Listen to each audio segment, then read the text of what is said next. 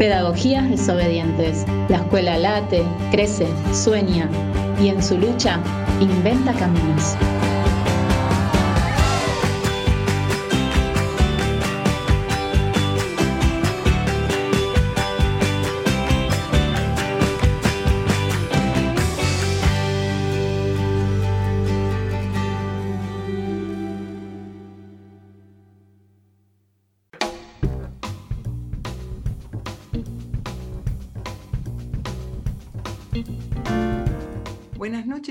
Todos, a todas, a todes. ¿Cómo están los oyentes y oyentas del programa? Hola Alberto, ¿cómo estás? ¿Qué tal, Susana? ¿Cómo vas? Bien, bien. Un programa más. Uno más, pero vos, ¿te acordás qué número es este? Sí, 37, 37. Ah, bueno, bueno. Muy bien. Soy el contador oficial de, de los programas. Claro. Eh, bueno, estamos comenzando el receso escolar, ¿no? Viene bien un poco de relax, de descanso, para cargar las pilas y bueno, retomar en dos semanas. Hoy tenemos de invitado a Darío Stanriver. Vamos a hablar de filosofía en este contexto de pandemia y bueno, y muchas cosas más, ¿no?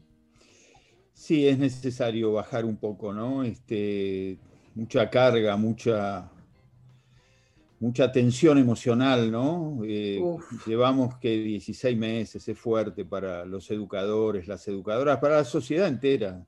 Sí, sí, la verdad que sí. Pensaba comentarte y comentarles a, nuestros y nuestras oyentes algunas postales americanas, digamos, y, algunas cuestiones más propias. Eh, arranco con Cuba, ¿no? Hay ahí ah. un cierto descontento, pero que, que la derecha de Miami y la derecha continental capitaliza, ¿no? Como siempre, y, distorsiona. Eso es, eh, es, evidente, ¿no? Este, ¿Qué decís? Sí, eh, sí, sí, bueno, yo la verdad que todo este tiempo me, escuchando las noticias, con, esa, como esa amenaza mediática, ¿no? Me da miedo que, generen ese malestar cuando, bueno, sí, sí, es un país con problemas internos como todos, todos los países, pero que también, eh, digamos, están con un bloqueo, sosteniendo un bloqueo desde hace años eh, y en el que ninguno de los que hoy levantan la voz para para nombrar lo que está pasando o denunciar o generar o lo que sea, eh, levantan la voz para decir que levanten el bloqueo. Sí, claro. Entonces también... Eh, la derecha deja descansar un poquito a Venezuela y ahora va por ah, Cuba y, se regodea y... Bueno, sí, terrible. una parada. La siguiente parada es Chile. En Chile está ocurriendo algo muy interesante. Hubo primarias van a haber elecciones el 21 de noviembre y los dos candidatos, más de la derecha y más de la izquierda, tienen 43 y 35 años. Eso es muy interesante. ¿no? Digamos, como que, que bajaron a, los candidatos eh, que parecían ser los candidatos naturales, tanto de la coalición de derecha y, y de izquierda, los bajaron y van a ser dos jóvenes por supuesto, nosotros tenemos preferencia por uno de ellos, pero, pero en todo caso hay ahí una, un, trasvasamiento generacional, diría el general, que, es muy interesante. Sí, sí, eh, la tercera, el, neoliberalismo en Uruguay. El, presidente uruguayo dice que la pobreza no consiste en la insuficiencia de recursos, sino en la capacidad de generarlos, incapacidad de generarlos. Claro. Eh, como sos incapaz de tener un empleo o un emprendimiento, sos pobre. Claro, claro, sí, lo Ya lo escuchamos. Sí, sí, sí. Eh, ¿Qué decir de los 70.000 cartuchos a Bolivia? ¿no? La vergüenza. Ah. La vergüenza más atroz eh, de ese nuevo plan Cóndor de, un presidente, un expresidente. Tuvimos un presidente que abandonó a Evo Morales a su suerte, ¿no? Esa fue la elección que hizo la, sociedad argentina. Sí, eh, Y la última es que finalmente, más allá de las maniobras dilatorias del Fujimorismo, la semana que viene asume Pedro Castillo en Perú. Mm. y yo creo que va a estar, sí, maestro, maestro, maestro de, aula. Este, sí, sí, rural. Pero la gran noticia yo creo que ahí va a estar presente Alberto. Alberto ha adquirido también un, lugar en, el continente, en la región, con, su defensa a Bolivia, con, con, su defensa a Evo, me parece que, con todo derecho puede estar ahí en primera fila. ¿no? Este, sí, totalmente. Recuperando aquellas tradiciones de, de Néstor, de Cristina, ¿no? respecto de la región. Sí, además esa imagen de Alberto acompañándolo a Evo a volver a su país, ¿no? Cuando iban caminando los dos ah, y lo estaban esperando del otro lado a Evo, fue, era hermoso, ¿no? Uno, muy fuerte, muy fuerte.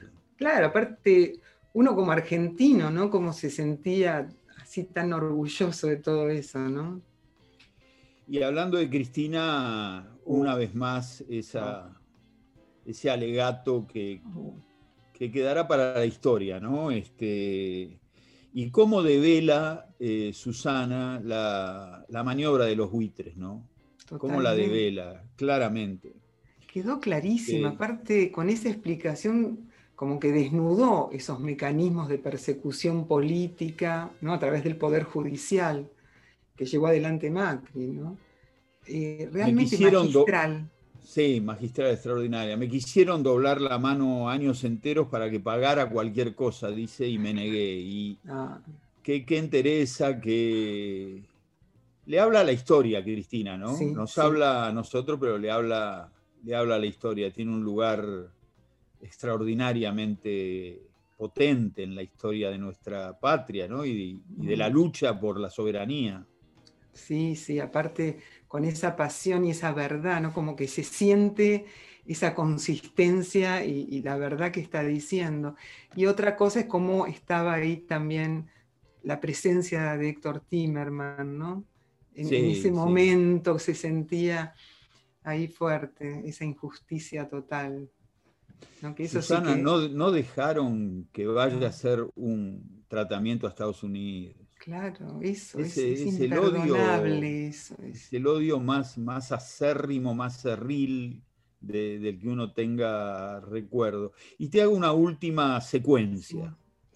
Este, Nisman, suicidado el 18 de enero, eh, inventan una escena de muerte eh, que todos conocemos eh, en febrero, Rafeca cierra el caso, dice que hay inexistencia de delito e inventan el, memorándum de, Irán para eso y, el suicidio de Nisman y Irán tienen clara relación con, con las elecciones del 24 de noviembre. A Aníbal lo indican como el, autor del triple crimen del general ah. Rodríguez siete días antes de las FASO.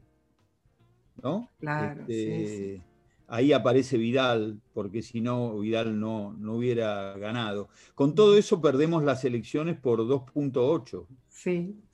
Este, bueno, con un solo objetivo, y el objetivo era devastar, destruir.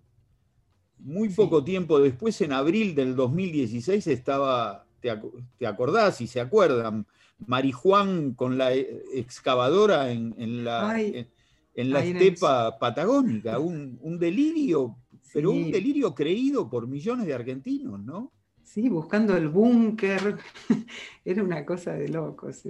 Yo creo que eso la historia lo va a registrar. Y te digo otra fecha, el 14 de septiembre de 2016, Bonadío ordenó destruir 60.000 cunas del Plan Cunitas. Sí, eso también. ¿No? Este, Ocaña deberá, deberá rendir a la historia las muertes del colecho y de la asfixia, ¿no? Por, por ese plan que no se pudo este, poner en pie, ¿no? Eh, claro, y todas las cunitas, todos los kits de cunitas ahí guardados, ¿no? Que, no los repartieron, que no, no, terrible. Y además, a la par que pasaba todo esto, subían las tarifas, pleno invierno, Macri diciéndonos que, bueno, que nos abriguemos adentro de casa, que no, no, era como qué golpe, ¿no? Yo creo que nos dejó a todos así como... Sí, sí, y como termino acá, como esto es un programa de educación, te digo una pequeña seguidilla de, de la devastación en educación. Febrero del 2016 apenas asumen un decreto que pone bajo sospecha a todas las universidades mm. nacionales. Eh, eliminación de Conectar Igualdad, sospecha de todos los docentes y del sistema educativo. Ponen en sospecha en diciembre del 2016 los resultados de las pruebas PISA y los bajan cuando habían sido lícitamente adquiridos. En la provincia de Buenos Aires volvieron los aplazos. ¿Por qué? Porque no hacemos pedagogía para pobres, mm. decía la ex gobernadora, ¿no? Eh, bueno, eh, eso ocurrió, yo creo que, este programa, nosotros somos educadores y, los educadores recuerdan lo que la sociedad quiere olvidar a veces. Claro, sí, también faltó ahí la desfinanciación de los fines. Totalmente. Eh, me acuerdo cuando pusimos la carpa itinerante, ¿no? Eh, en Capital, que se puso enfrente al Congreso la represión brutal a los maestros y las maestras. Abril, abril del 2016, 2017, si no. Bueno, y así tantas, ¿no? Bueno, no terminaríamos más el programa así. No, bueno, pero para, para, cerrar, por lo menos de mi parte, este, lo que Cristina dice en ese alegato es, muchachos, muchachas, eh, hicieron todo para venir a devastar la República, eso es lo que nos está diciendo. Y es lo que nos avisó cuando se fue en ese en, el última, eh, en el último discurso de ella ahí en Plaza de Mayo, cuando fue la despedida, en el 2015, dijo lo mismo, vienen por ustedes, vienen por, nos, por toda la Argentina. Bueno, nos recuperamos para terminar más arriba. Este, con Alberto recuperamos el gobierno y estamos en otro momento de, de nuestra vida política. Yo creo que vamos a llegar en septiembre, octubre a, la plena vacunación. No, y esto de escuchar todos los días cómo bajan los números por la campaña de vacunación excelente que se está haciendo y las, y, las vacunas que siguen llegando y que nos da esperanza de, bueno, de volver a las aulas tranquilos y bueno, ojalá que todo pueda ser así, ¿no? Bueno, será un excelente programa, el 37 como los eh, anteriores 36. Perfecto. Bueno, y ahora vamos a irnos con una canción dedicado al pueblo cubano que queremos. Eh, Silvio Rodríguez cantando El necio. Ahí dice, yo me muero como viví. Bueno, un abrazo, Alberto. un beso grande, gracias, gracias.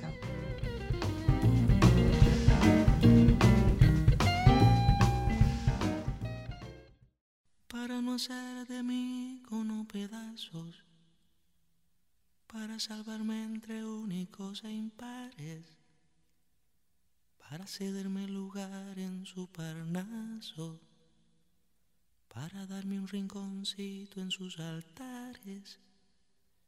Me vienen a convidar a arrepentirme, me vienen a convidar a que no pierda, me vienen a convidar a indefinirme me vienen a convidar a tanta mierda. Yo no sé lo que es el destino. Caminando fui lo que fui. Haya Dios que será divino. Yo me muero como viví. Yo me muero como viví. Yo me muero como vivir.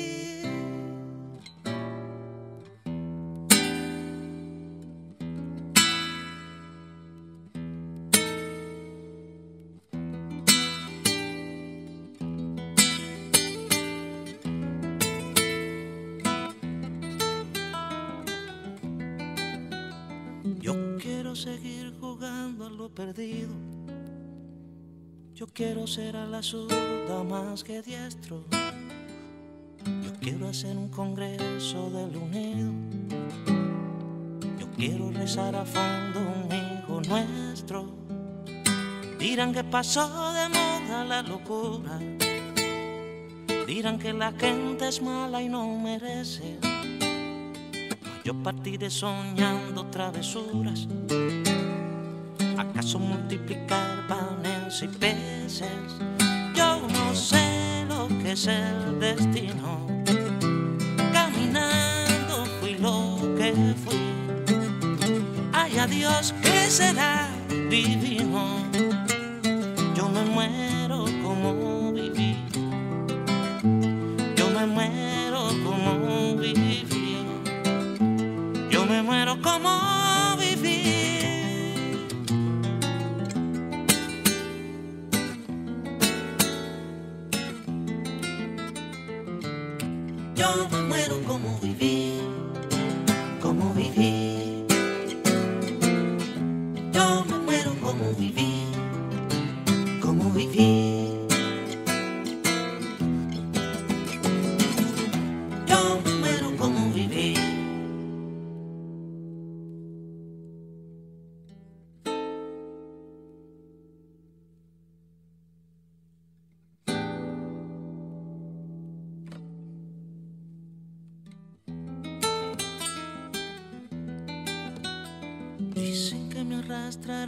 sobre rocas cuando la revolución se venga abajo, que machacarán mis manos y mi boca, que me arrancarán los ojos y el badajo.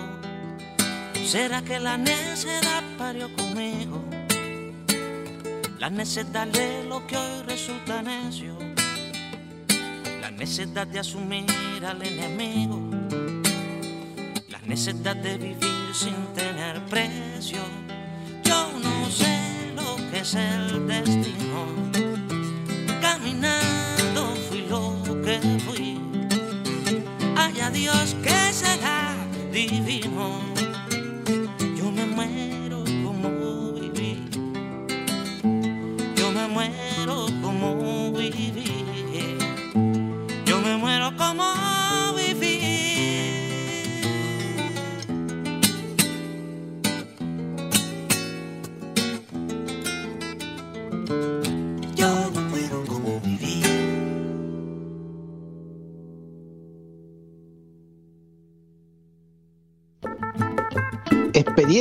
Críticas desobedientes.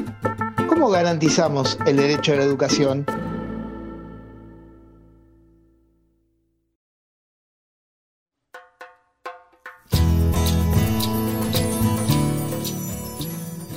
Bueno, eh, nuestro invitado de hoy es licenciado en filosofía y ha llevado la disciplina a la televisión. Es ensayista, conferencista, ha sido docente de tres niveles educativos. En los meses de pandemia fue convocado por la televisión pública argentina para hacer Seguimos Educando, un programa educativo que trabaja contenidos en paralelo a la suspensión de clases. Hoy da clases en el CBC de la UBA, en la Universidad de Hurlingham y en Flaxo. Es autor de Filosofía en once frases, recibió el diploma al mérito del premio CONEX en Periodismo y Comunicación del año 2017, en la categoría Divulgación. Pero para nosotros es un gran compañero que nos ayuda a pensarnos, a deconstruirnos, a cuestionar y cuestionarnos. Bienvenido a nuestro programa Darío Z. no te animaste con el Ah, apellido. La verdad ¿Cómo que. Ahí está, espera. Stan River. Ahí está. No es, Ah, no es- aparte, tampoco hay que ser tan puntilloso, ¿viste? Hay gente que se pone medio así con los apellidos, con los- las pronunciaciones. Imagínate con el mío pretender que se lo lea No, no, bien. pero aparte, Darío, yo lo estuve ensayando, porque mis compañeros me decían, eh, tenés, que apren- tenés que decirle el apellido completo, y bueno, viste, uno se asusta en ese momento. Tranqui. y- bueno, sí, sí, tranqui. Bueno, eh, mira, nosotros a todos, como somos docentes, eh, Sí. todos maestros y maestras, a todos nuestros invitados, la primera pregunta siempre tiene que ver con dónde hiciste tu escuela primaria, qué recuerdos conservás de esa época y cuánto de lo vivido en esa época se refleja en lo que hoy haces. Bien, la respuesta es todo. diría, claramente estoy constituido en mi subjetividad en lo bueno y en lo malo por la escuela primaria, en, digamos, en lo que me potencia el deseo y en lo que me trauma permanentemente, tiene la presencia originaria de esa escuela, esas escuelas, en mi caso yo viví eh, la mixtura escolar muy fuerte porque este, cursé un primario en la escuela pública, pero mis padres me mandaban a la tarde a una escuela religiosa judía donde completaba mis estudios de la mañana con eh, una formación religiosa, aprendí hebreo, estudiaba Biblia, imagínate lo que era pasar de la escuela pública al Francisco Herrera en el barrio de Villa Crespo, en Camargo y ah, Este, esa escuela, y a la tarde me iba eh, también en Villa Crespo, un colegio llamado Venga Virol, que era un colegio privado religioso. Con lo cual, ya esa dualidad que te diría que es casi propia de todo lo que hago, que es estar siempre con esa sensación de tener que lidiar entre contradicciones permanentes. Este, la, la, tenía así como desde el vamos en lo que fue mi, mi formación escolar primaria, de una, pasaba de una narrativa a otra, y aparte de, un ambiente social a otro, ¿no? Y, siempre competitivo, porque siempre era, me gusta más uno que el otro, o sea, siempre yo también oscilaba entre uno y otro, pero en, ambos terminé séptimo grado, hice mi escuela eh, eh, así como pululando de uno a otro. Claro, y una, pregunta, o sea, em, en, esa escuela que ibas a la tarde, ¿no? Que aprendías hebreo, que era más religiosa, ahí también tenías todas las materias, todo, tenía también un no, ah, no, porque esa, esa escuela tenía, eh, eh, yo iba a la tarde, pero a la mañana la mayoría de los chicos y chicas que estudiaban ahí tenían en el turno de mañana la escolaridad ah, oficial. Entonces, además me pasaba de ser en esa escuela eh, como e, el que venía para la tarde. Entonces eh, tenía una sensación de carencia, o sea, siempre me faltaba algo, este, no terminaba de ser plenamente amigo de todos, ¿viste? Eh, porque es esa cosa de que lo haces por la mitad, mientras el resto este, hacía todo el, estudio completo. Y bueno, pero me fue muy importante. Yo le, le, le debo A, esa dualidad justamente mucho de lo que yo soy y hago y cómo pienso las cosas, este, porque de alguna manera aprendí que ese contraste no lo tenía que resolver, que eran como dos vetas mm. diferentes en pugna en mí. Y hoy hay un montón de cosas que las pienso de ese modo, incluso la tarea docente, yo la pienso en la dualidad entre tener por un lado que no sé, amoldarte a las planificaciones institucionales y al mismo tiempo querer mandar todas las instituciones a la mierda, ¿viste? Y vos estás de nuevo ahí como pululando entre ambos polos. Por eso digo, me, es muy marcatorio para bien y para mal eh, esa sensación de, de, lo extraño en mí, ¿no? Como que ninguno de los dos polos terminaba de totalizarse. Claro, ¿y cuándo decidiste ser filósofo? Cuando, mira, o sea, este, yo creo que ya en esa época me peleaba mucho con, sobre todo, los maestros y maestras de esa escuela de la tarde que me enseñaban muy dogmáticamente los relatos bíblicos y yo me ponía loco con la creación en siete días y Moisés abriendo las aguas del Mar Rojo y ya era como alguien que preguntaba mucho y escribía, o sea, yo empecé a escribir muy de chico, a los ocho, nueve años, y escribía como cuentitos o ensayos que eran así como que cuestionaban esos relatos, ¿no? Este, yo te diría que ahí como que empecé a tener, este, a, digamos, a generar así como una inmersión en el mundo de la pregunta existencial, que podemos llamar como de la filosofía. Este, siempre digo que para mí la filosofía, cuando la descubrí, la primera impresión que tuve es, que era como una religión pero sin Dios, porque las preguntas y los temas que me, que me convocaban eran los mismos. Lo que pasa es que no tenías una respuesta final que te cerraba todo y te decía normativamente cómo eran las cosas, pero había un clima de, de llamémoslo existencial, que, que una buena religión te provee, ¿no? Una, religión más humanista, si querés, o no, no tan dogmática, te, te coloca, ¿no? Este, siempre, viste, está ese debate de hasta qué punto una cultura laica no necesita este, trabajar el, mundo de la creencia, pero justamente no desde lo dogmático, sino en crear sentido. Bueno, algo de eso estuvo muy presente. Y después, bueno, me di cuenta ya en la secundaria que había una carrera llamada filosofía, que increíblemente era la carrera que yo pensaba que eh, no, podía creer que iba a poder estudiar todo lo que me venía preguntando desde siempre, ¿viste? Yo me acuerdo que veía la, la, currícula y decía, no puedo creer que voy a estar años leyendo lo que me gusta, no, no podía creer, ¿no? Qué lindo, claro. Eh, ¿Y qué maestros te marcaron? Em, mira, es muy loco porque, y es algo que yo vengo trabajando mucho en, algunas conferencias que doy por el tema educativo, si yo tengo que puntualizar maestros que me marcaron, los voy a encontrar más en la educación no formal que en la formal.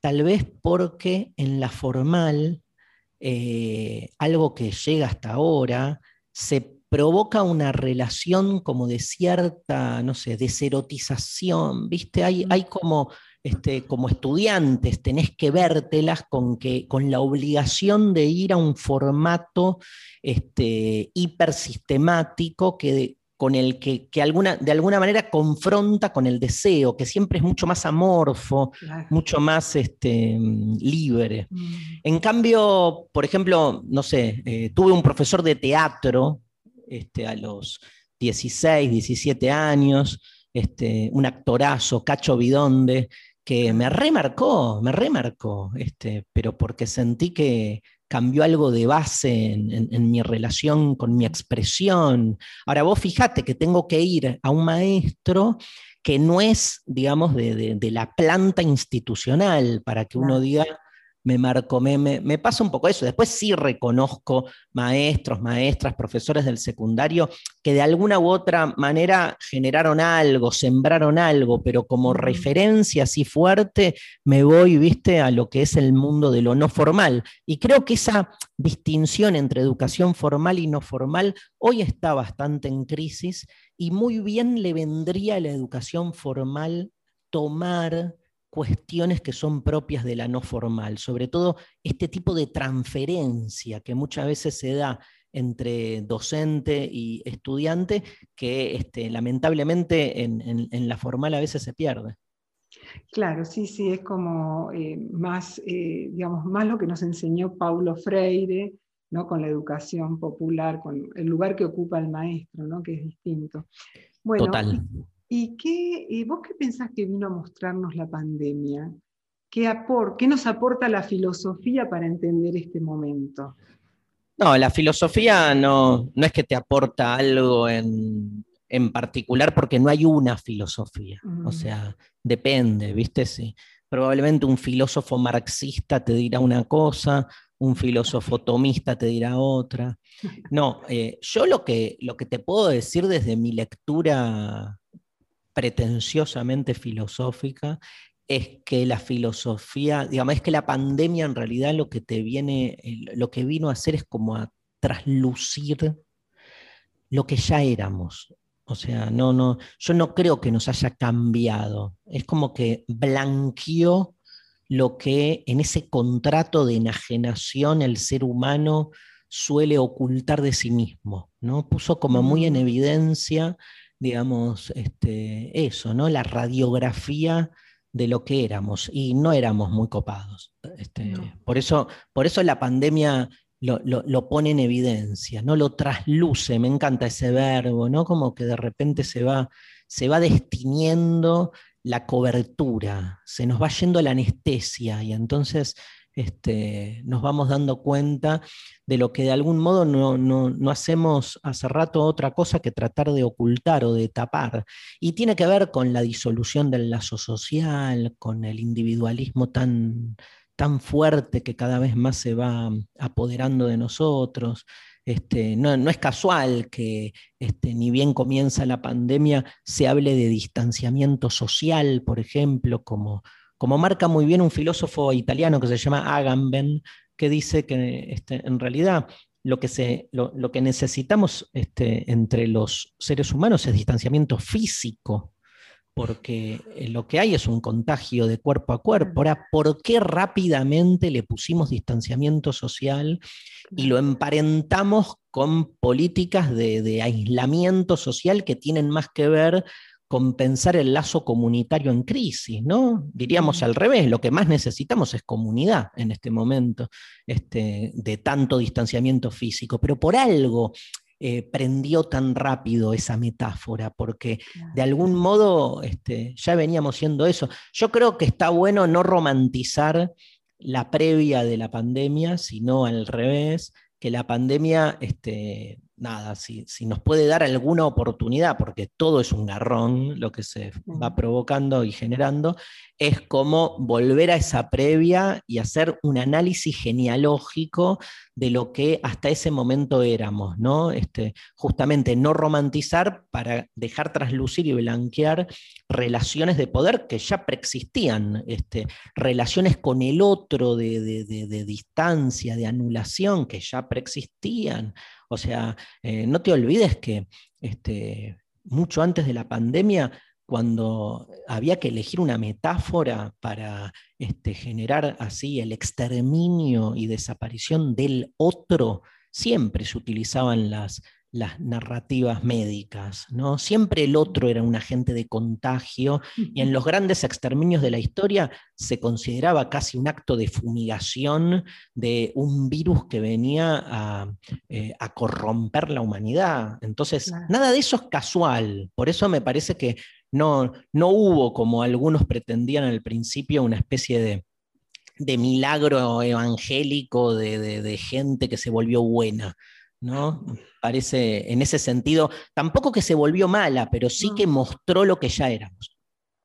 Claro, nosotros y nosotras como docentes lo que veíamos cómo se puso de manifiesto la desigualdad, ¿no? Las desigualdades y aún más con el tema tecnológico, ¿no? ¿Vos cómo ves ese problema de la desigualdad en el acceso a las clases de forma remota? O sea, porque eso generó, viste, realmente y aparte eso de cortar el lazo social, en nuestro caso que trabajamos con jóvenes en situación de calle, fue terrible cerrar la escuela porque quedó todo en banda, digamos, ¿no? Y hubo que volver a, reconstruir esos lazos. Entonces, bueno, eso. ¿Cómo, cómo y hablar. Y mal, ¿cómo lo veo? No, digamos, la a ver, por, analizar separadamente, eh, y, voy más de lleno a tu pregunta, eh, la desigualdad es una de las grandes categorías que se dejó traslucir en la pandemia. O sea, eh, el tema es que no es que éramos este, menos desiguales antes. Justamente la, la situación límite pandémica puso en evidencia que veníamos viviendo de un modo muy desigual, con una desigualdad estructural lacerante. ¿no? Yo me acuerdo al principio que había como una especie así como de, conciencia cívica que indicaba que todos este, teníamos que permanecer en nuestra casa por igual, ¿no? como, como si fuese un mandato democratizador donde el rico, el pobre, el que tiene, el que no, por igual, todos teníamos que permanecer en nuestras casas. Claro, salvo por el detalle de que nuestras casas no son todas iguales. Y entonces permanecer en nuestras casas por igual es una ilusión de, cierta igualdad en el cumplimiento de una norma, que en realidad lo que no trasluce, ahí justamente al revés, es, digamos que no, es lo mismo para determinados sectores sociales quedarse adentro que para otros. Eh, esa es una manifestación clara y bueno, directamente ligado a lo que vos marcás como la desigualdad estructural en el acceso a la tecnología. Entonces, este, Eh, claramente lo que no funciona acá, para darle una vuelta más, es el, paradigma sustitutivo como, digamos, matriz para pensar a la tecnología como posible reemplazo del aula presencial. Ah. ¿Qué es el, paradigma sustitutivo? Pensar que una computadora o un aula virtual puede reemplazar al aula presencial. ¿No? Me parece que cada vez que nos enganchamos en esa especie de pensamiento binario que siempre tiene como objetivo marcar una jerarquía y mostrar que hay uno mejor que otro, no nos sirve para nada, ¿viste? Porque realmente es tan obvio, digamos, que eh, la sustitución eh, eh, en este sentido no funciona nunca, digamos, este, pero en este caso digamos, es tan manifiesto que se trata como de dos dimensiones muy diferentes que por un lado no suplen problemas temas pedagógicos, pero sobre todo lo que vos marcás, temas sociales. O sea, eh, es pensar que la escuela se reduce solo a una cuestión de dictado de contenidos y no entender el rol social que la escuela tiene. Y si hubiese que entender el rol, el rol, social, claramente se necesitaba una política tecnológica distinta, digamos, que incorporara ese otro aspecto. Todo eso queda en el debe. ¿no? Yo, yo creo que es una experiencia buena, la, experiencia para los que pueden del aula virtual, en la medida en que uno no la entienda como reemplazo. En, la, en la medida en que uno entienda que hay un montón de recursos que se abren con la informática que después podremos o no, depende de los casos, implementar en el aula presencial pero siempre saliéndose de, ese, ¿no? de esa relación de reemplazo que me parece que no, no suma. Claro. Eh, ¿Para qué sirve la escuela? Qué mala. claro, ¿para qué sirve? Sí, porque viste que ahora justamente por esto que vos decís que, que se piensa en el reemplazo, ¿no? Si le preguntáramos a los griegos, ¿no? Scholé, de donde viene la palabra escuela, scholé, scolé, scholé, era mm, tiempo libre. O sea, por definición etimológica, escuela significa tiempo de ocio, tiempo donde uno va, es genial, ¿no? Tiempo donde uno va a, desplegar su vocación. ¿Quién va a la escuela a desplegar su vocación? O sea, eh, de hecho, es vista la escuela eh, siempre desde el punto de vista o bien normativo o bien de contención, pero vocacional.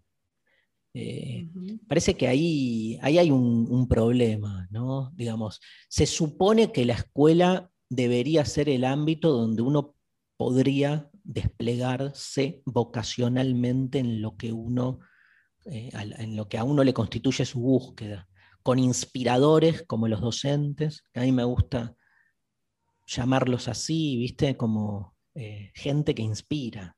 Eh, y que debería ir más por ese lado, ¿no? Pero bueno, este, en la sociedad capitalista se fue constituyendo la escuela en, una institución normalizadora.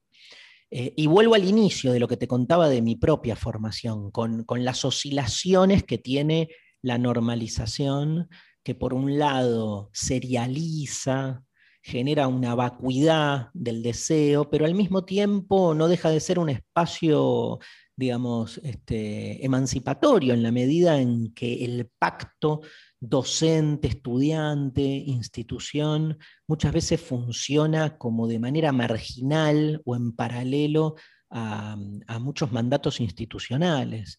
Em, el pensamiento crítico que seguramente ambos compartimos, este, lo encontramos en la escuela, este, o por lo menos en los márgenes de la escuela.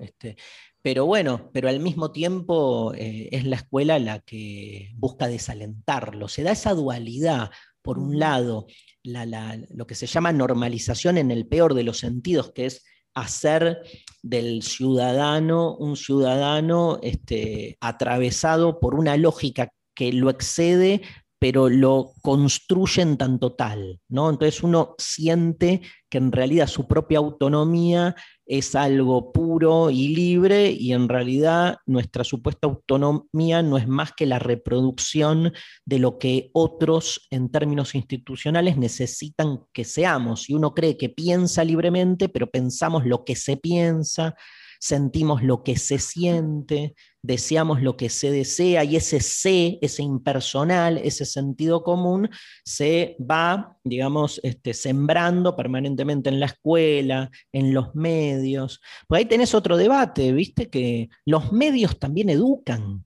o sea, la sociedad de, la comunicación en la que vivimos también descentró a la escuela como centro eh, formativo. Entonces, este, nada, o sea, obviamente eh, educan desde su propio matiz, este, su monocromatismo, eh, su pensamiento binario, pero educa sentido común, que es la forma en que después se piensa. Eh, e, es un momento de crisis importante para, para el mundo educativo. Este, y, bueno, eh, las crisis siempre eh, nos obligan a pensarnos más a fondo, que creo que es nuestra obligación ética y política. Claro, ahí, eh, o, sea, o sea que crees que es necesario un gran debate para volver a pensar la escuela en estos tiempos, ¿no? sí.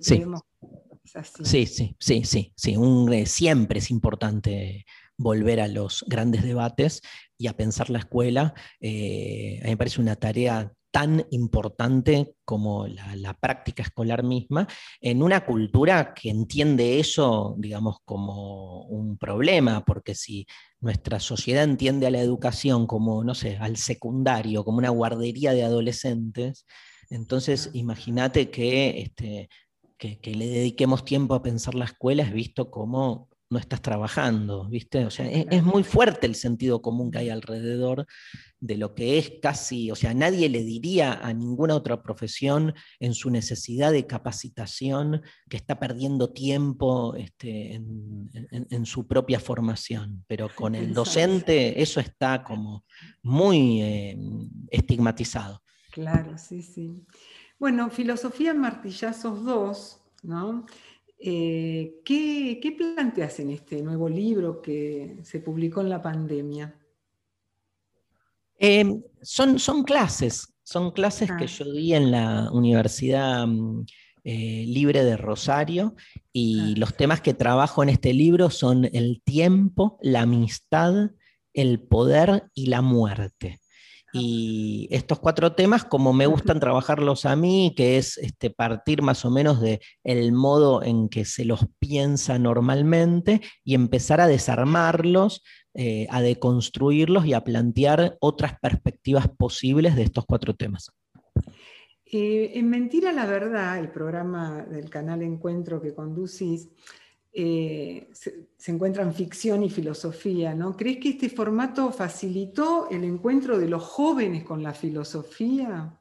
Sí, el encuentro sí, lo inspiracional también, em, y, y me parece que sobre todo incentivó a que mucha juventud se apropie de la narrativa filosófica como un género más de los tantos que comulgan en sus diálogos cotidianos, como se le dio lugar a la filosofía, no es cosa aburrida ni de viejos, ni solemne, sino como generó Eros, ¿viste? El, formato generó y, y un Eros que después se incorporó a la práctica cotidiana. Después otra cosa es, digamos, ir y estudiar la carrera de filosofía en una institución eh, universitaria.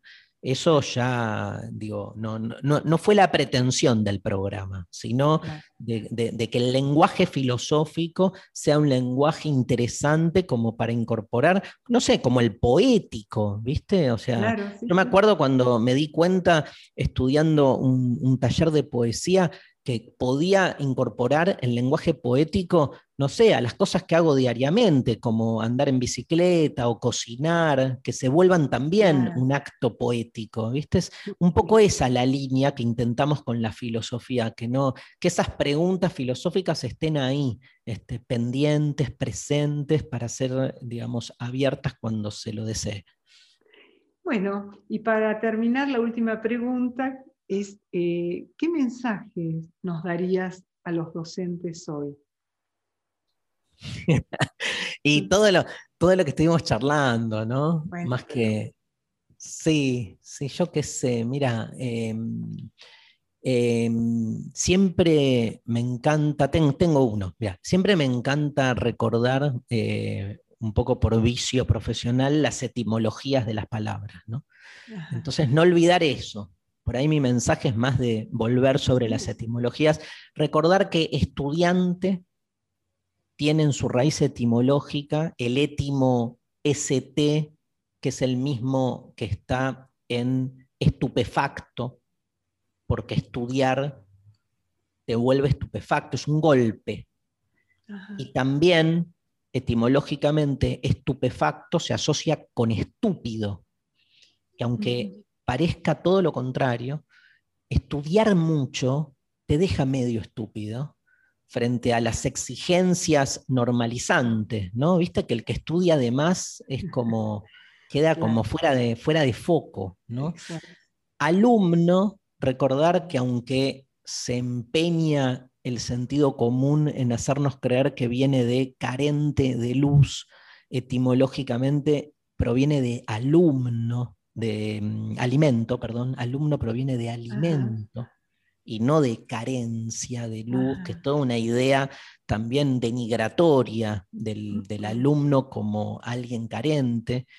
Alumno viene de alimento, eso significa que estamos todo el tiempo aprendiendo barra alimentándonos, ¿no? Y que de alguna manera nadie como el docente es el primer alumno, ¿no? Porque es el docente el que en el acto de dar una clase está en ese dar, en ese don que es dar una clase, estamos al mismo tiempo aprendiendo, ¿no? Yo en ningún lado aprendí más filosofía que dando clase. O sea, para mí la docencia tiene no solo la, esa capacidad de dar, este, sino que en ese a un otro, sino que en ese acto del dar increíblemente recibo, ¿no? Porque aprendo sin darme cuenta. O sea, imagínate este, el amor que tengo por la vocación.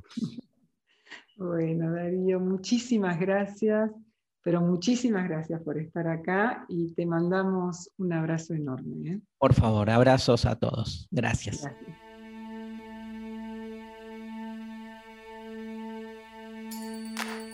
Reloj de plastilina por Charlie García.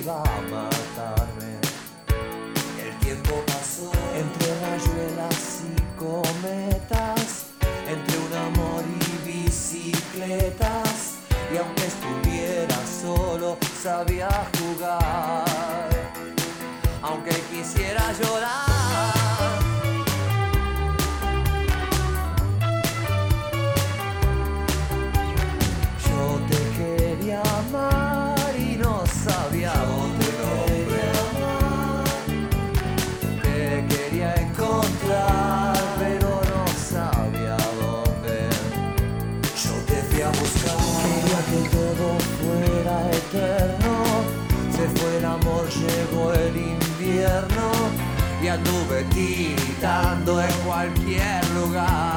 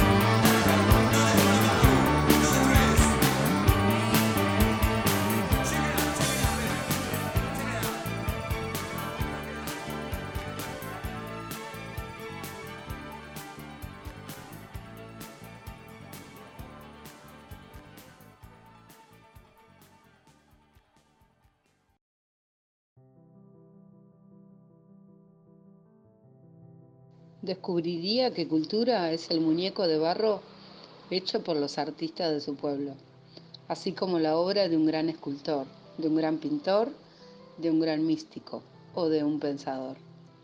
Que cultura es tanto la poesía realizada por poetas letrados como la poesía contenida en un cancionero popular.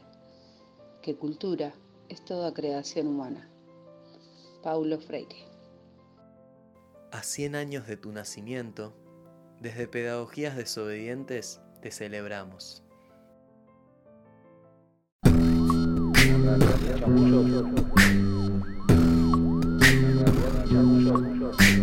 La realidad sin chamullo te canta la posta.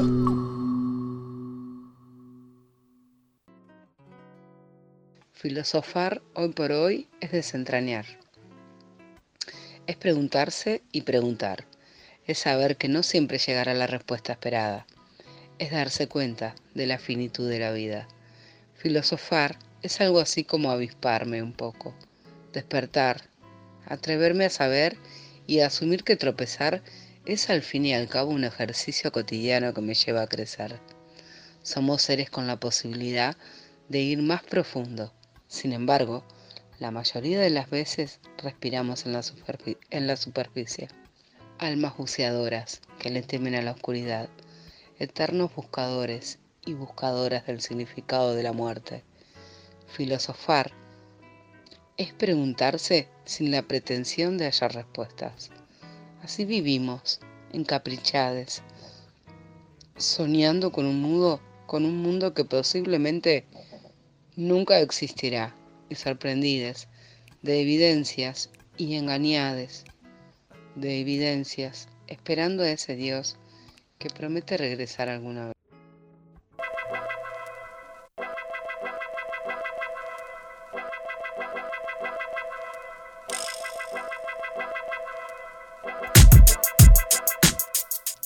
Hoy escuchemos a Alan, que nos comparte otra de sus canciones. Hola, buenas tardes para toda la radio. Eh, mi nombre es Alan, creo que ya me conocen un poco. El otro día les pude compartir un temita que se llama La vida en su tinta. Eh, nada, eh, ya gracias a todos por haberme escuchado y, por, darme la oportunidad de participar en la radio. un abrazo para, para Rita, como para Susana y todos los compañeros y compañeras de la radio. Y bueno, en esta semana les vamos a estar, lo voy a estar compartiendo un temita nuevo más que se llama Barajas del Tiempo y nada, habla un poco de, la vida de uno mismo, ¿no? de los errores o de esos tropiezos que uno mismo, eh, nada, se, uno se golpea pero a la vez eh, aprendes a levantarte o a seguir, ¿no? Y de eso se trata la vida, ¿no? De a pesar de los tropiezos poder seguir para adelante. Eh, nada, ya espero que les guste, muchas gracias eh, para todas las personas de la radio y los oyentes. Y nada, feliz día del amigo para todos. Barajas del tiempo.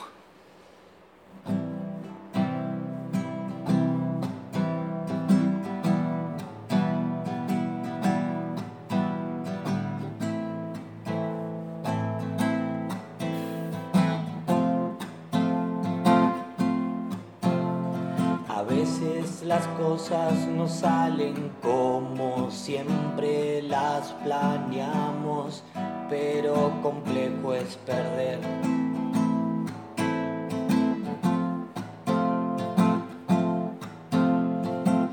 Porque es más que inevitable mantenerse siempre firme si queremos aprender.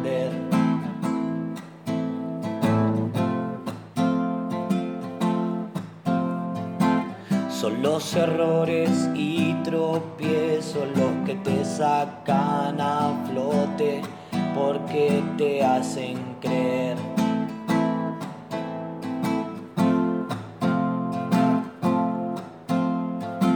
Son como estas melodías que aunque van sin esperanza, tan solo quieren soñar.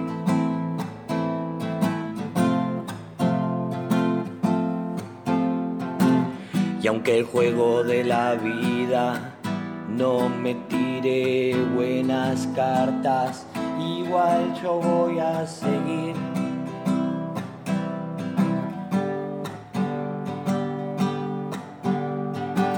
Porque la vida es solo una y aunque me agarre sin ganas, igual tengo que seguir.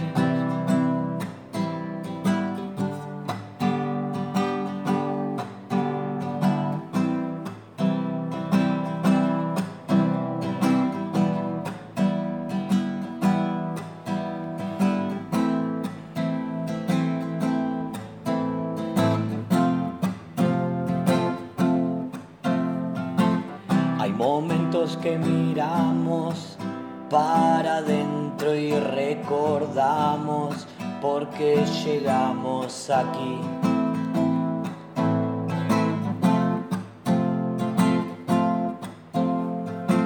Son historias de un pasado que me impulsan al presente y lo que siento que haré.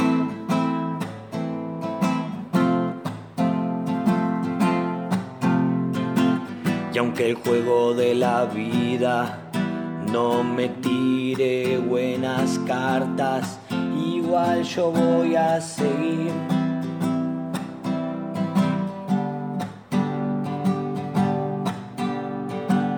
Porque la vida es solo una y aunque me agarre sin ganas, igual tengo que seguir.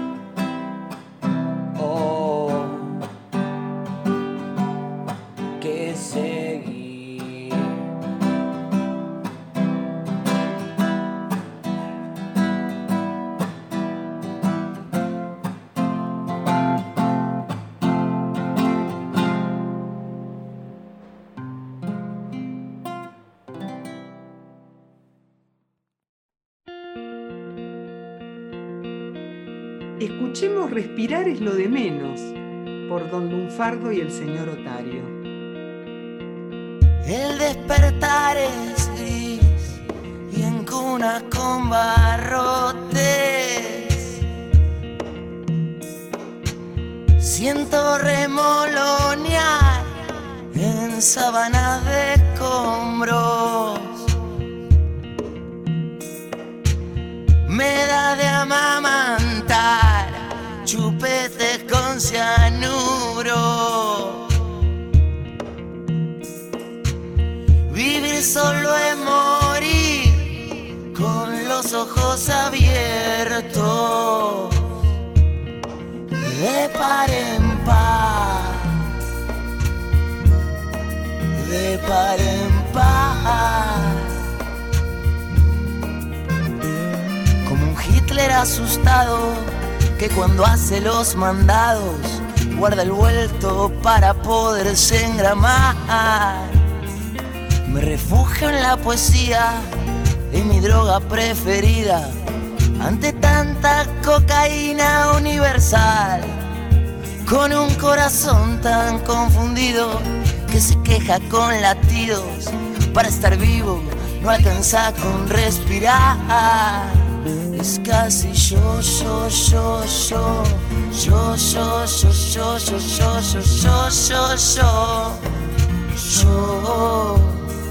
Yo aprendí a ser argentino con psicólogo incluido, a morir sin que lo noten los demás, a la puta que te soba, que te chupa las pelotas, mi culito nunca debe protestar.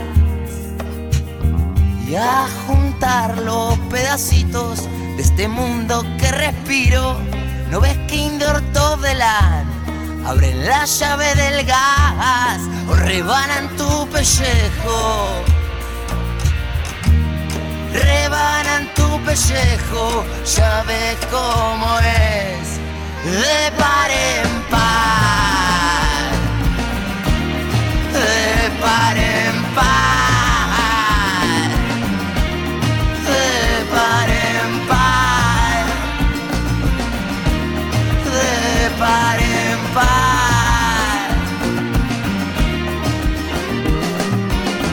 Kamikazes somos espejos de un siglo que no sabe respirar y ya amenaza como la, la tapa de sucesos.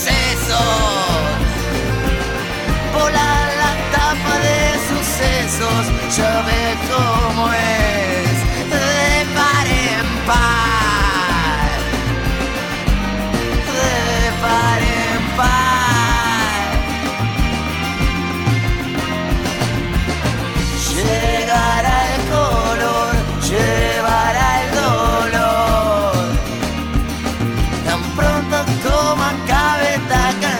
llegará el color, llevará el dolor. Tan pronto como acabe esta canción llegará el color,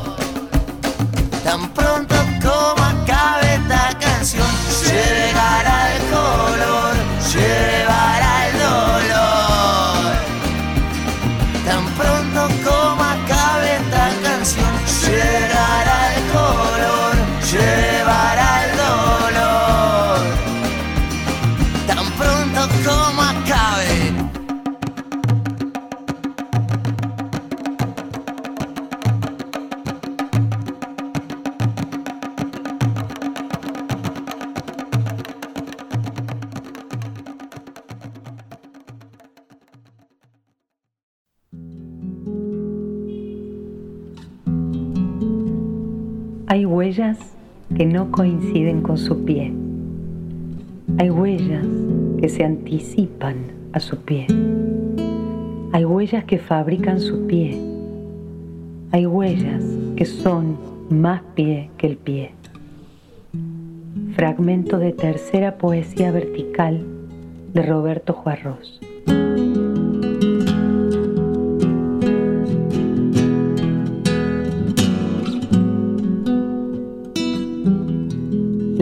De nuestros maestros siguen escribiendo.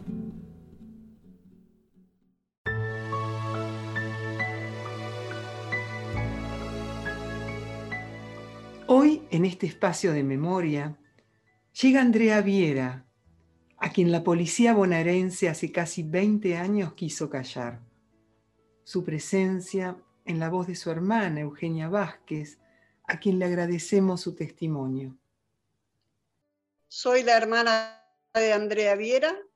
Mi hermana Andrea Viera era la última de ocho hermanos, la menor de, todas, y bueno, fue la primera en morir, asesinada por una institución uniformada. En 20 años desde la instauración de la democracia, fue la primera mujer muerta por torturas en democracia. Esto pasó el 10 de mayo de 2002 eh, mi hermana Andrea Viera tenía tan solo 25 años, junto con mi cuñado Gustavo Cardoso, que tenía 23 años, en ese momento eran pareja, se encontraban en un colectivo. Ella tenía días de embarazo. Entonces eh, siente una descompensación adentro del colectivo y él le insiste que por favor aguante hasta llegar a la estación de Florencio Varela, que tenían que tomar el tren a Lomas de Zamora.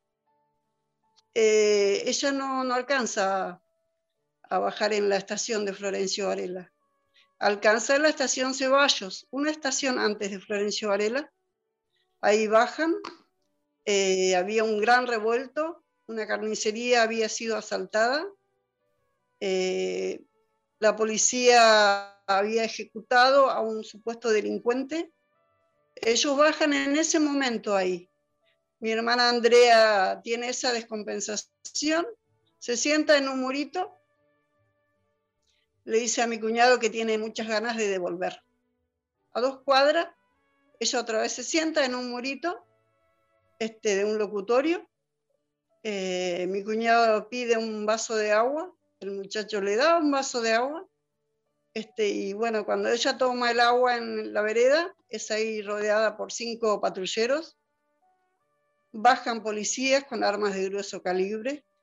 Eh, ahí baja una mujer policía, Marta Jorgelino Oviedo Salazar, y le dice a, a mi hermana este, y a todos los policías que le habían acompañado, están acá, están acá, le dice, y además ella está herida, le dice, porque mi hermana Andrea este, se había puesto el, la mano así agachada al piso y bueno, ahí son esposados, brutalmente golpeados los dos y son subidos al, al camioncito cuando eso no había el autopatrullero, era una camionetita.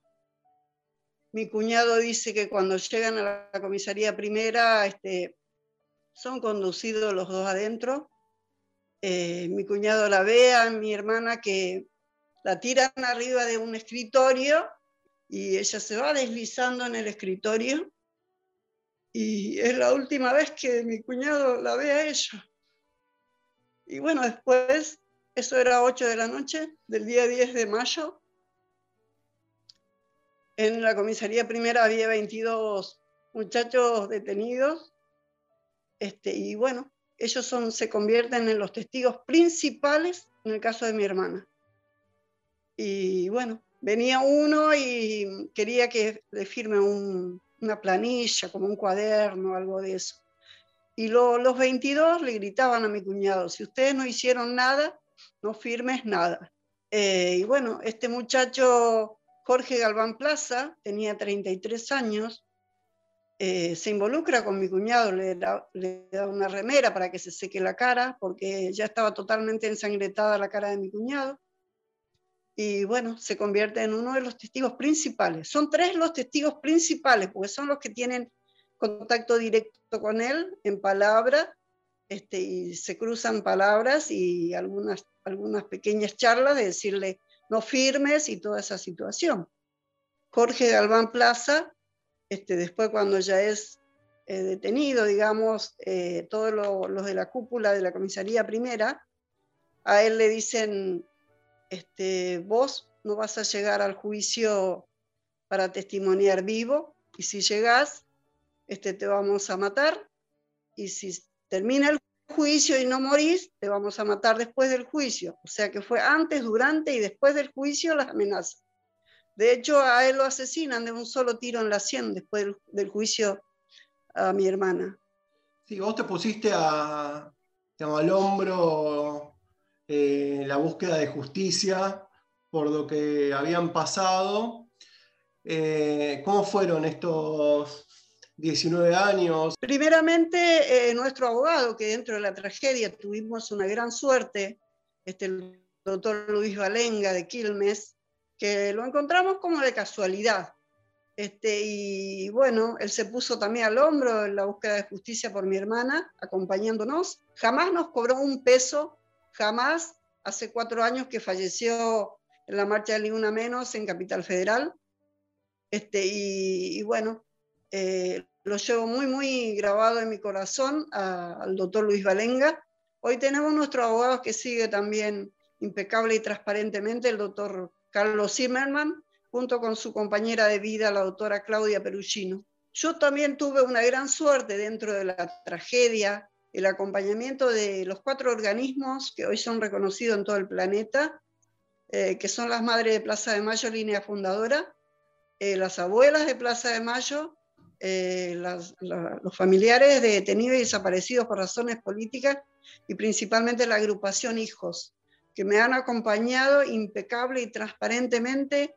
Hoy yo este, trato de caminar todavía detrás de ellas porque todavía no estoy preparada para caminar al lado de ellas, porque todos los días es un aprendizaje para mí pero trato de aprender a diario de esas madres que es muy probable que si no fueran por el acompañamiento de ellas y de ellos, eh, el caso de Andrea hubiera sido impune.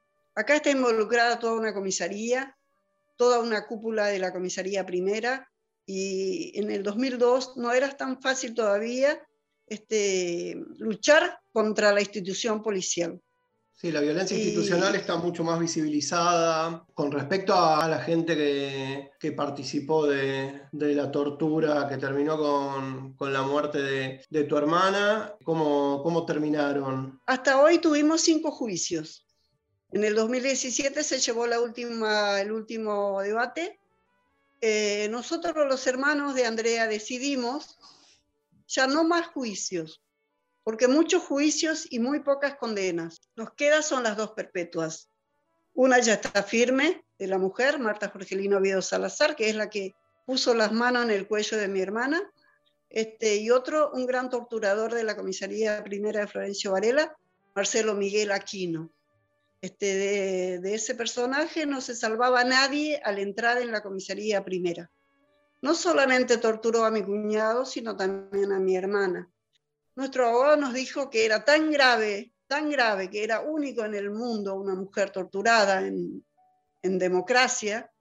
Y yo estaba segura que la justicia venía a nosotros de lleno. Y lamentablemente eh, no era así. Fue una lucha constante, eh, gracias a los organismos. En ese quinto juicio, este, duró un mes, si bien no hubo condenas, pero el que era comisario, este, no se llevó de arriba. Oscarcita, que era comisario de la comisaría primera, lo, pudimos llevar a juicio, lo pudimos sentar ahí. Está el que era subcomisario, Rafael Ominelli. Él desde el mismo momento, desde el año 2002, está prófugo de la justicia, tiene captura internacional.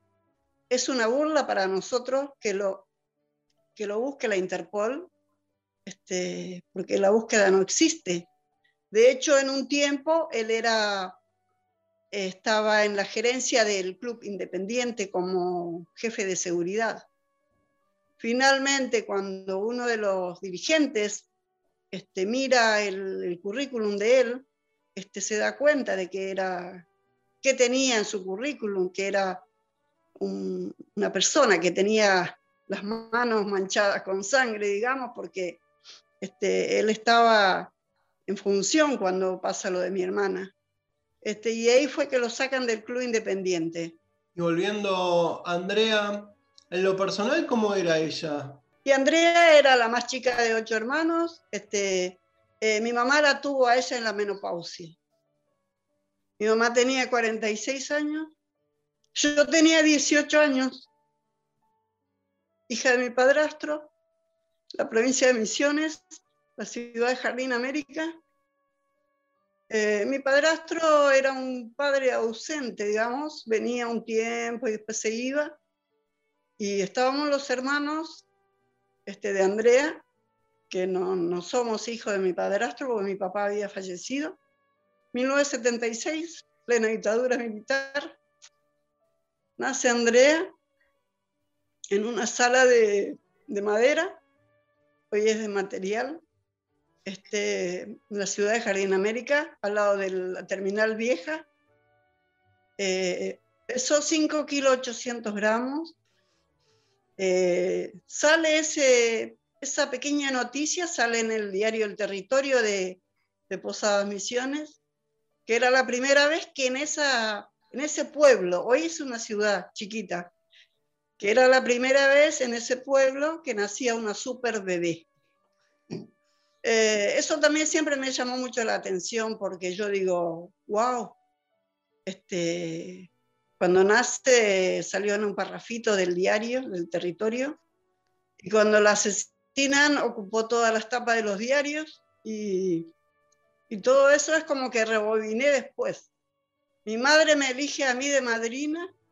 Bueno, esto también yo lo rebobino todo cuando ella fallece, ¿no?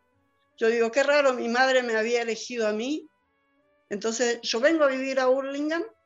Después viene mi madre con Andrea y mis dos hermanos. Alquilan una casa este, y Andrea termina la primaria en Hurlingham. Este, después empieza la secundaria, el primer año solo, sin terminar. Eh, le gustaban mucho los chicos. Acá era un barrio muy, muy, muy carenciado. En el invierno pasaban los nenes, eh, no tenían zapatillas, tenían tres pares de medias. Este, y bueno, ella trataba de conseguirle la zapatillita, eh, los pañales algunos y cuidar. Hoy me la imagino que hubiera tenido dos o tres chicos. Ella me elogiaba a mí todos los días. Ella era muy grandota. Y ella a todo el mundo le decía, yo tengo una hermana hermosa y mi hermana es una modelo. Le decía a todo el mundo. Y, bueno, y yo la miraba. Ella me decía, pero vos sos una modelo, sos bonita como una modelo. Y me decía, pero vos tenés la cinturita de, de pollo. y yo le decía, el pollo no tiene cintura. Decía, es, es así, derecho. Y ella me decía, no, dice, pero vos tenés la cinturita de pollo. O sea, no sé qué sería, pero bueno. Y cosas así. Y yo le decía, cinturita de avispa te creo, pero de pollo no. Y, y la recuerdo así, esas cosas, ¿no? Quiero recordarla así. Yo tengo una deuda profunda con Florencio Varela, porque Andrea no nació en Florencio Varela, no tomó la comunión, no fue a la escuela, pero Florencio Varela se levantó a pedir justicia por Andrea. Se juntaron todos, era uno pidiendo justicia por Andrea. Hoy por hoy eh, mi lucha generalmente está en Florencio Varela, mi lugar de militancia es Varela. Muchas gracias Eugenia por compartir el testimonio, por hacernos conocer un poco más a Andrea. No, la agradecida soy yo. Andrea Viera la detuvieron junto a su novio Gustavo Cardoso, cuatro patrulleros de la policía bonaerense. Mientras estaba sentada en el palier de una casa reponiéndose de una descompostura, ella estaba embarazada. Fue llevada a una comisaría en Florencio Varela y allí golpeada hasta quedar inconsciente. Murió 12 días después. Fue la primera mujer asesinada desde que se recuperó la democracia en el marco de la impunidad que siguió reinando luego de la, de la dictadura en la mafia bonaerense. Andrea Viera, tus tizas siguen escribiendo. Andrea Viera, presente, ahora y siempre.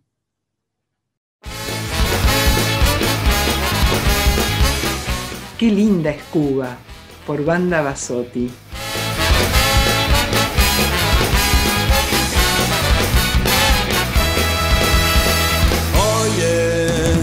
Que dices que mi patria no es tan linda.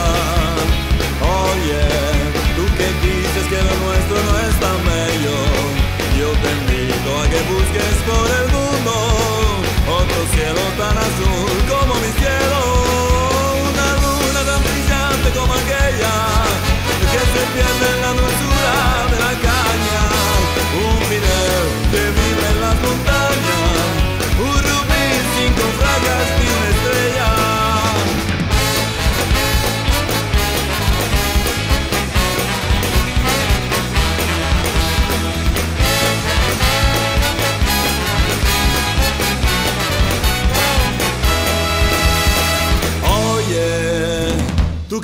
que dices que mi patria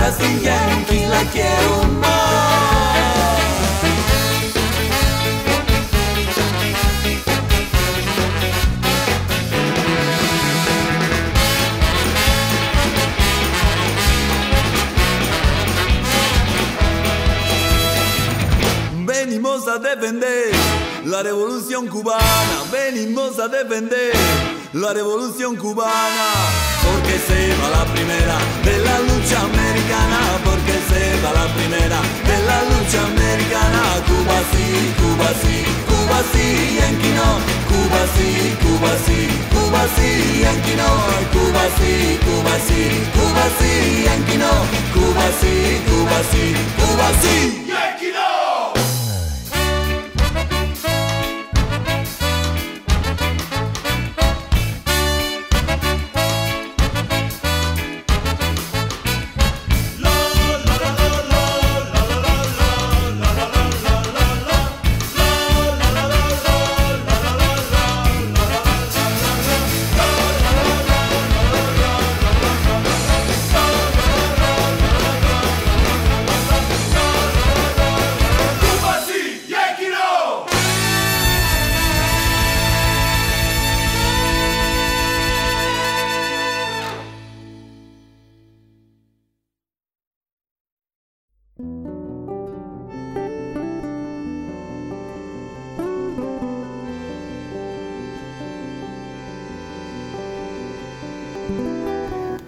Te inscribiste? La Biblioteca Virtual Isauro Arancibia junto a UNIPE convocan al concurso Tras las huellas del maestro Isauro Arancibia. Si formas parte de algún espacio de formación docente como profe o estudiante, puedes participar en las categorías literatura, ensayo o artes visuales. Ya está abierta la inscripción y tenés tiempo para entregar tu trabajo hasta el 30 de julio. Te recomendamos inscribirte para recibir información sobre los diferentes encuentros sincrónicos que realizaremos para acompañar tu producción. Entra a la página unipe.edu.ar y consulta las bases del concurso.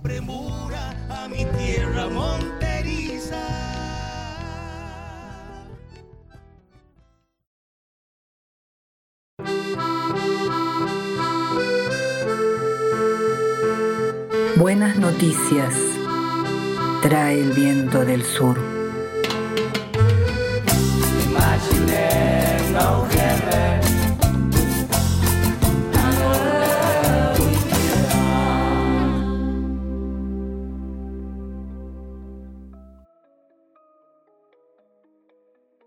En los últimos tiempos han emergido discursos que parecen venir a instalar a les no binarias como novedad. Si bien es cierto que los modos de nombrarnos como identidades que nos encontramos por fuera del binario de género son cada vez más variadas y siguen multiplicándose, las existencias no binarias tienen larga data en nuestros territorios.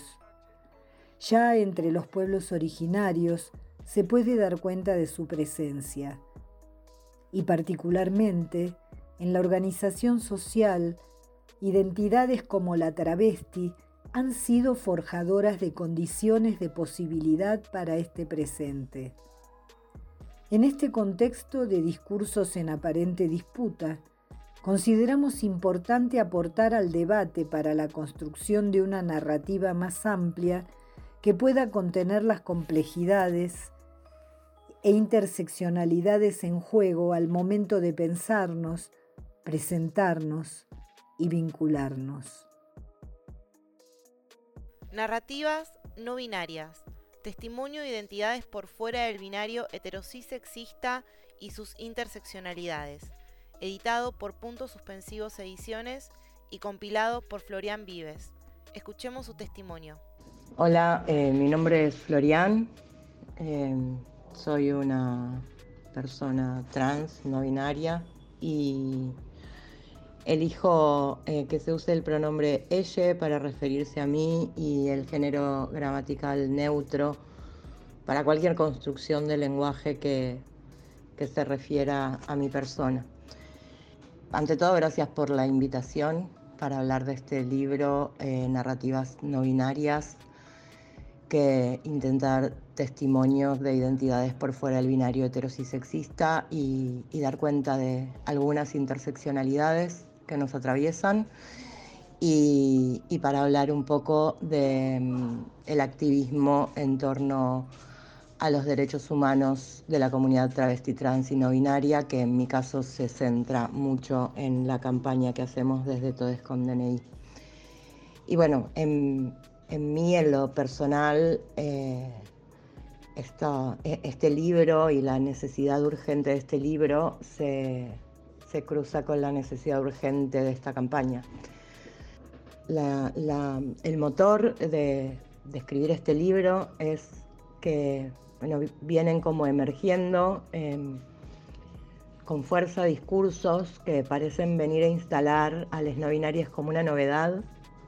Y la verdad es que en, nuestros territorios, en Aviala, las identidades por fuera del binario eh, de géneros existen hace mucho antes de la colonización y de hecho el, el binario de género, eh, femenino, masculino, varón, mujer, es un legado colonial, eh, llegó con la colonización a nuestros territorios y ya en esta sociedad colonizada vienen, vienen existiendo eh, categorías identitarias, personas que no se reflejan ni se reconocen ni construyen su identidad ni como varones ni como mujeres. Y, bueno, travestis, maricas, eh, han, han, sido identidades que se han organizado y han dado batalla al borramiento identitario colonial y al exigido, vienen exigiendo el reconocimiento estatal. Pero bueno, acá se, se cruzan varias cosas, ¿no? Eh, porque en esto del reconocimiento estatal, digo, cuando hablamos de, de lenguaje, no solo hablamos de cómo nos comunicamos, sino que estamos hablando de una representación y de un reconocimiento de existencia social y frente al Estado. Eh, cuando nos presentamos con pronombre neutro, eh, es, es una forma también de expresión de género para algunas personas. También existen personas que eligen pronombres femeninos, pronombres masculinos o que eligen los pronombres femeninos y masculinos, femeninos, masculinos y neutros, eh, y que no se reconocen ni varones ni mujeres. Entonces, pretender encasillar en una única categoría identitaria o construir narrativas desde cada forma de, construcción identitaria que se engloba en alguna de las múltiples categorías identitarias que se vienen construyendo por fuera del binario de géneros, eh, resulta muy problemático. Entonces, eh, bueno, un poco este, este libro quiere poner sobre la mesa diversas narrativas y poner en tensión esta idea de que nuestras narrativas de, construcción identitaria eh, disputan entre sí y poner en, en propuesta eh, la necesidad de la de la, del ordenamiento, en la construcción de una narrativa que nos pueda contener en, todo esto, en todos estos debates y en todas estas eh, construcciones de sentido que nos, que nos impactan eh, a la comunidad en, en, general. Yo creo que la, resistencia al, al lenguaje eh, que viene a la transformación del, del, lenguaje, mejor dicho, así como la resistencia a la presencia de las identidades por fuera del binario de géneros, no tiene que ver con, con un dogmatismo del lenguaje o con un fanatismo por la Real Academia Española o por una preocupación respecto de la gramática o de la economía del lenguaje, sino que tiene que ver con una política ideológica que con más o menos conciencia eh, tiene efectos directos sobre el borramiento identitario. Y esto está directamente relacionado con la posibilidad de sostener el binario cis heterosexual. Y, entonces nos parecía de suma importancia poder eh, esto en el libro traer a, otro, a otra dimensión del debate estas, estas necesidades encontradas eh, y ponernos en diálogo. En ese sentido es que pensamos una publicación que pueda dar cuenta de las existencias no binarias alrededor de experiencias situadas y reflexiones en torno al heterosexismo estructural, eh, a las interseccionalidades que nos impactan y, pensando nuestros vínculos intracomunitarios también y pensando también el Estado. Es, un montón.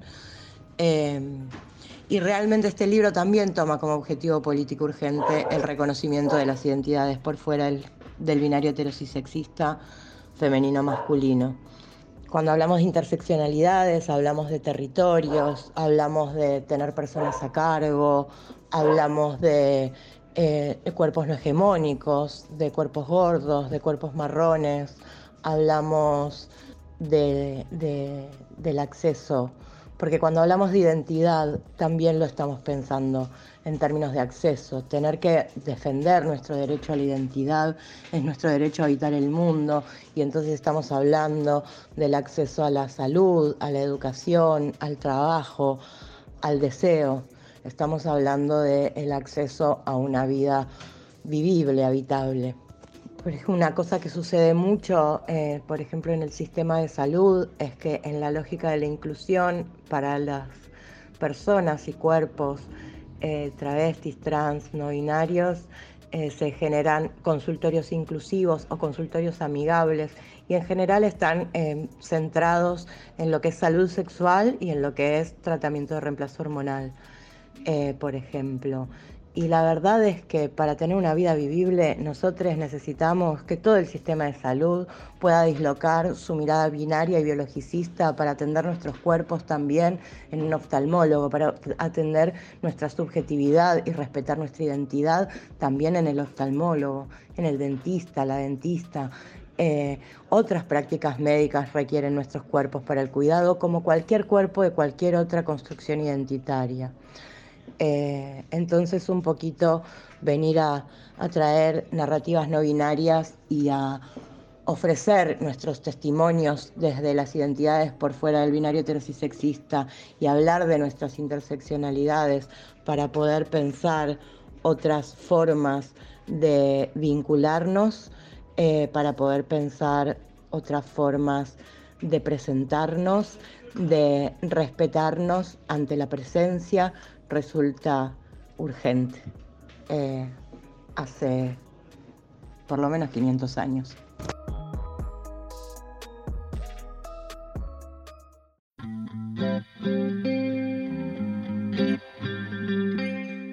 Escuchemos Animal por les presentes.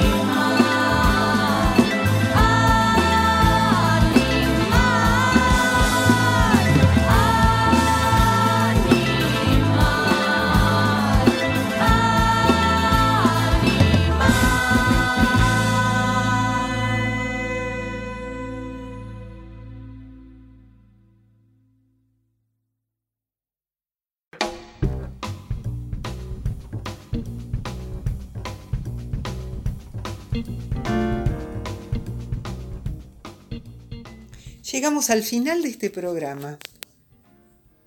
Los docentes estamos transitando el receso escolar, tratando de reponernos a este año y medio de tanta angustia y tensión. Las vacunas siguen llegando, hay vacunas para todos y todas.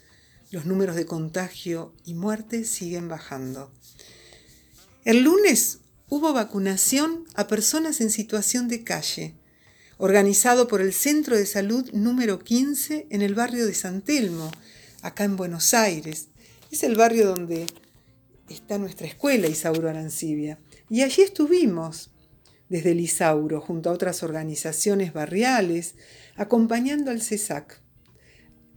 Una jornada donde cada personal de salud, cada militante o maestro o maestra desplegó el compromiso y el amor por lesotres. La gran ironía es que tuvimos que armar en la calle el espacio para que los compañeros y las compañeras en situación de calle esperen ser vacunados, a pesar del frío, ya que el CESAC no tiene espacio adentro y esto demuestra la poca importancia que el gobierno de la reta le da a la salud pública en nuestra ciudad. Hace años que este centro de salud viene pidiendo un espacio mayor para atender la salud de la gente del barrio. Pero el lunes en San Telmo se respiró amor, justicia y derechos. También el lunes fue el aniversario de la muerte de nuestro querido rosarino, Roberto Fontana Rosa, que nos dejó la ternura de personajes inolvidables como Inodoro Pereira, Mendieta, Buy el Aceitoso. Una vez le preguntaron, ¿qué soñas para tu hijo? Y él respondió, que los amigos sonrían al verlo llegar. Bueno, ahora sí nos despedimos, agradeciendo al equipo de la radio Vientos del Sur, a Rita Cortés, a Julia Bantazo, a Felipe Basualdo, al equipo de Pedagogías Desobedientes, Martina Matusevich en la producción general, Alberto Sileoni, con su editorial de cada miércoles, Juan Pablo Mantelo con sus tizas siguen escribiendo, Graciela Piombo y Fiorella Cotuño en el bloque de Buenas Noticias, Tito Sestona construyendo los materiales gráficos y la difusión, y en el bloque de la realidad sin chamullo, Selva López con su columna semanal, Iván Radosinski y Zoe Manukian con las voces de los pibes, pibas del Isauro y del CAI del Isauro.